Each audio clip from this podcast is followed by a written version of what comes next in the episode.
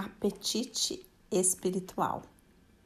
Você gosta de ouvir pessoas falando sobre coisas espirituais, falando sobre o relacionamento com Deus, falando sobre uma dimensão, uma realidade de paz, de presença, de segurança profunda? Você tem esse apetite espiritual?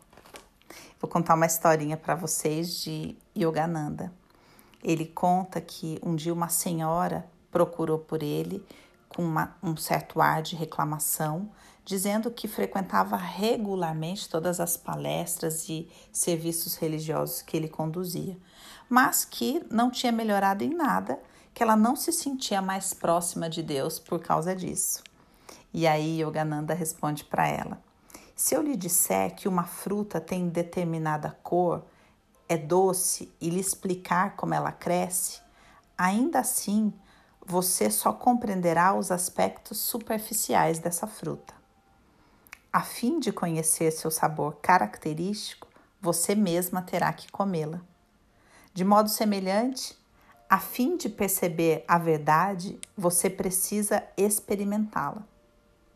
E concluiu dizendo: eu posso apenas despertar seu apetite pela fruta divina. Por que você não toma a iniciativa e prova um pedaço? Eu achei essa história sensacional para nos fazer re refletir, né? Que muitas vezes a gente até saliva na intenção, no desejo de ter uma experiência espiritual. Mas é preciso sentir uma fome muito profunda para ter a coragem de ir em busca de uma experiência íntima e pessoal, onde ali você verdadeiramente se alimenta espiritualmente. Eu quis trazer essa reflexão para vocês para te perguntar em qual estágio você está.